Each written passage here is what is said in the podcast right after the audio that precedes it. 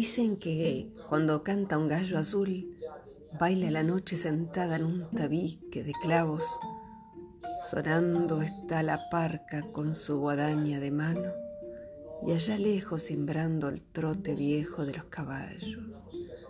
Allá muy lejos, la manada de almas y huesos amenazan con la vertiente de la sangre impune.